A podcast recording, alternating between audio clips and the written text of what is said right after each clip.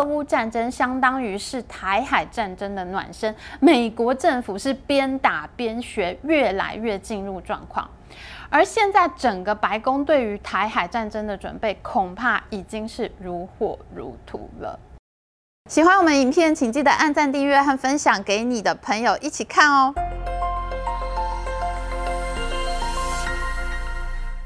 Hello，大家好，我是 Amy。我们在上一集的半导体争霸系列影片中，详解了美国对中最狠绝杀令。在上一集影片的最后，我们问了大家一个问题：为什么美国要绝杀中国的高阶运算和超级电脑科技呢？在回答这个问题之前，我想先请大家看一段电影画面。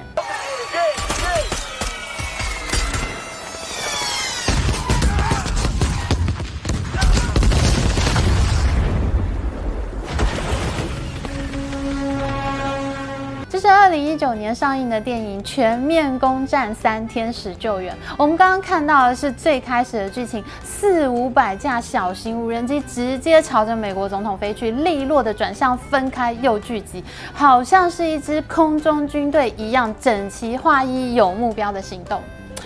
美国总统的维安人员开一枪只能打掉一架无人机，可是天上同时有四五百架带有火药的小型无人机，他们根本就打不完。到最后，这些无人机炸光了所有的特勤维安人员，美国总统差点遇刺身亡。而这场刺杀行动的成本非常的小，没有杀手，没有飞弹，没有枪械，就是四五百架带有火药的无人机而已。这样的刺杀事件已经不再只是电影喽。在二零二零年底，有伊朗核武之父之称的伊朗政府首席核子科学家 m o s e n Fakhrizadeh，他就在伊朗首都德黑兰的郊区被暗杀。暗杀的现场完全没有任何袭击者，没有杀手。英国权威媒体 BBC 引述伊朗政府的官方调查，他们说，这位在伊朗声誉重隆的科学家其实是遭到了远端攻击。有一辆装着长枪的尼桑货车停在路边，经由人脸辨识技术确定路上的人就是 Mohsen f a k r i z a d e 之后，就由远端的卫星瞄准，控制机枪射击。整个行动总共只打出十三发子弹就完成了，现场没有任何人，所有的行动都是远端操控。我再说一次。这是英国权威媒体 BBC 引述伊朗官方调查的报道，这不是什么乱七八糟内容农场的幻想文。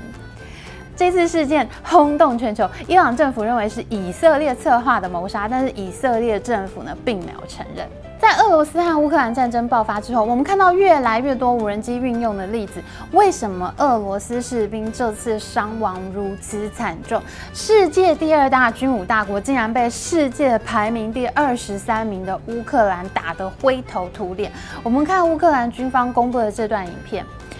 无人机的鹰眼会先画出好几个方块区域，然后十字锁定他们侦测到有俄军装备的位置，再由远端火炮精准打击。乌克兰军队根本不用到现场，就能造成俄军的惨重伤亡。有越来越多远端操控的案例在战场上出现，甚至就连十月八号被炸毁的克里米亚大桥，都有越来越多的证据显示，这次的爆炸很可能是由无人机或者无人潜艇远端操控进行的。下一代的战争已经来了。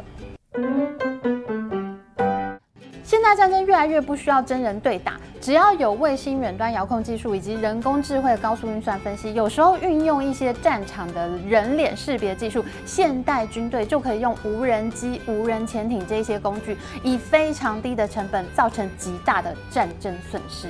譬如说，克里米亚这次被炸的铁路桥和公路大桥，基础建设的造价是非常昂贵的，而且俄罗斯其实派驻了各种维安部队，密密麻麻、层层驻守，几乎没有人为破坏的可能性。可是到目前呢，却有越来越多的专家指出，这次爆炸就是无人机进行的攻击。你花了很大的防守成本，却无法阻止这样的低成本攻击。只要有筹划能力高强的指挥中心，现代战争真的就和科幻电影一样。这中间最重要的就是卫星通讯以及人工智慧运算技术。无人机、无人潜艇这些设备呢，就等于是你的手脚；人工智慧就是你的大脑，由卫星通讯联系起大脑和手脚，你人在华盛顿一样可以远端操控伊拉克战争。美军可以说是在俄乌战场上进行了一次电子科技战的庞大实验。拜登政府越打仗，他就越发现人工智慧的高速运算技术的确是非常有威力。所以这次呢，他们对中国祭出最强硬出口禁令，已经是提前在准备台海战争了。出口禁令的目的就是要全面绝杀中国的高速运算和超级电脑发展，摧毁中国解放军的现代战争能力。好，你现在可能以为我在瞎掰，我在幻想，我不知道在攻三小。可是，如果你知道了主导这一次十月七号出口禁令的美国商务部次长 Alan Estevez，他从一九八一年开始就在美国国防部工作，历经了三十六年各种职务。他在五角大厦的最后一个职务是美国国防部负责采购技术和后勤的国防部首席副次长。如果你知道这一次的出口禁令就是由这一位五角大厦的资深官员所一手策划的话，你可能就要非常认真看待我以下所说的话。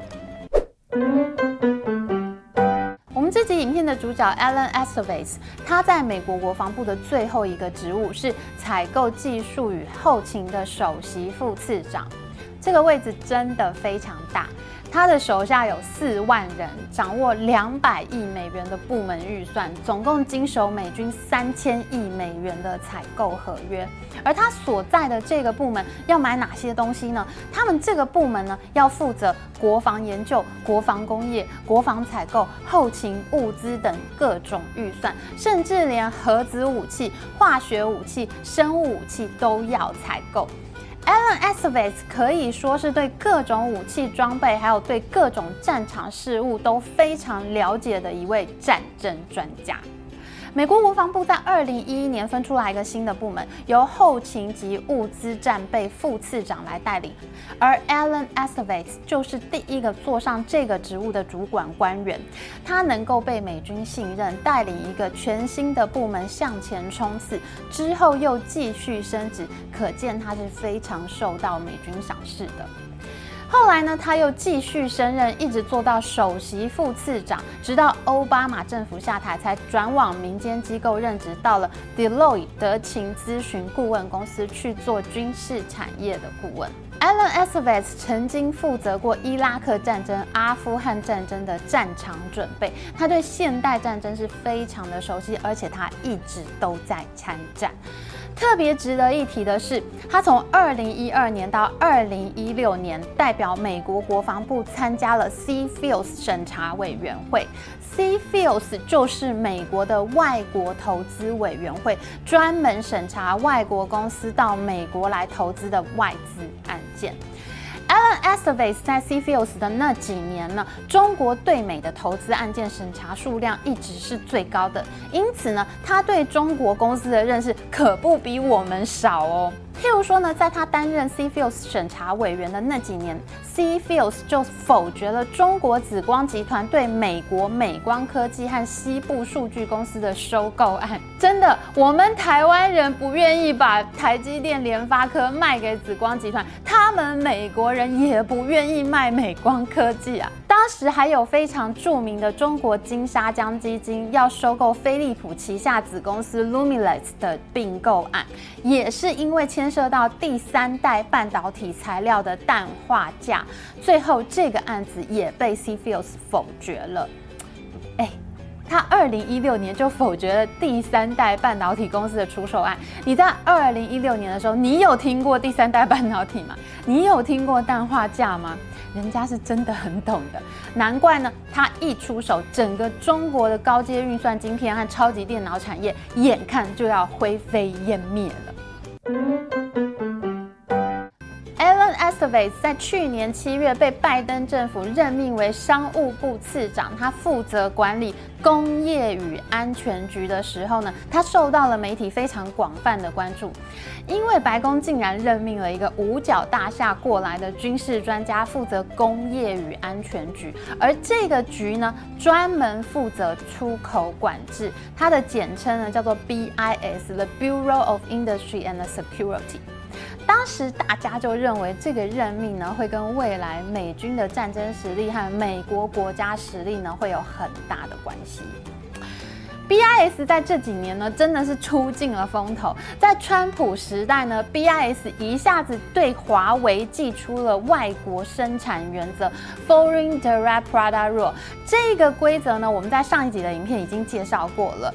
就算你的晶片和产品是在美国以外的公司生产的，但是只要你的公司含有一定比例的美国技术的话，你就不能出货给被制裁的公司。像我们台湾的台积电呢，就是在这个外国生产原则之下呢，在二零一九年停止出货给华为，而华为的营收呢，也因此在一年之内掉了三分之一，在全球五 G 市场败下阵来。在中国的手机市场上，几乎是要被团灭了。BIS 呢，从此就成为了备受各界关注瞩目的当红机关。那拜登政府在去年中任命一个五角大厦的资深官员作为 BIS 的负责人，很明显，美国政府是希望经济和军事两线同时开战。一方面，我透过经济制裁抑制中国的军事科技实力；另外一方面呢，美国政府它会在响定的战场上积极准备，要和中国解放军一较高下。在这样的双线作战考量之下，曾经长期参加 CFIUS 外资审查、非常了解中国公司，也最了解美军的 Alan Estevez，他就成为了这个职务的上上之选。Alan Estevez 去年七月才上任，一出手就没让大家失望，因为他主导了今年俄乌战争的对俄出口管制政策。我们刚刚说过了，华为是在川普政府时期被 Foreign Direct Product Rule 制裁，公司现在是奄奄一息。而过去呢，外国生产原则只被用在制裁单一公司上面，譬如说华为就是一家单一公司。可是，在 Alan Estevez 的手上呢，他一出手就直接运用这个规则，制裁了在俄罗斯整个国家的战争相关产业。凡是被制裁的产业，它里面的所有公司都会受到 Foreign Direct Product Rule 的管制。不只是美国公司不能够出货给俄罗斯的公司，全球企业，你只要采用了一定比例的美国技术，你都不能出货给俄罗斯了。这是 Foreign Direct Product Rule 第一次被用在一整个国家的整个产业上面，而且在七月的时候，Alan Estevez 公开向媒体表示，对俄罗斯的出口管制可以视为是因应中国威胁的模板，他会比照对待俄罗斯的方式来对待中国政府。他的话才刚说完没多久，这次十月七号的禁令就用上了一模一样的策略。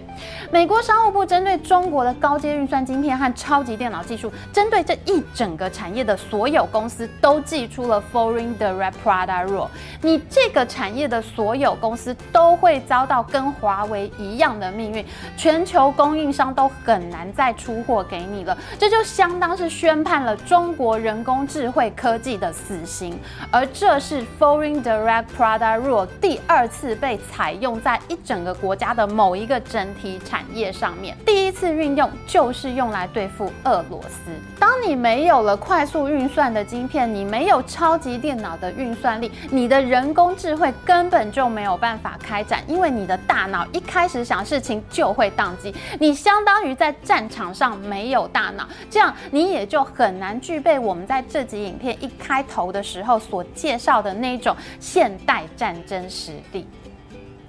在这里，我们发现美国政府呢，把对待俄罗斯的制裁原则也运用在中国身上。美国几乎就是把中国当成是要开战的对象了。很明显，美国政府对中国会发动台海战争的疑虑已经非常深，因为他们已经有过俄罗斯片面发动乌克兰战争的经验。俄乌战争相当于是台海战争的暖身，美国政府是边打边学，越来越进入状况。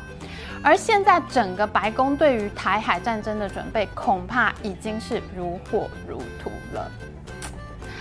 我自己一路做半导体争霸系列，一路观察美国这个国家的作为，他们可以大胆启用国防部的人来带领商务部，而国防部也的确有像 Alan Estevez 如此优秀的人才。他一出手，他的目标就是要灭掉整个中国的高阶运算和超级电脑产业。像他的这一种大胆、这种不拘现况、创造规则的思考路径，的确是一个非常值得尊敬和学习习的对象，当然我们也会继续观察他在美中对决中的后续表现喽。好的，今天的影片就到这边。如果喜欢我们影片的话，请记得帮我们按赞，还有记得要按订阅频道加开启小铃铛。我们下次再见哦，拜拜。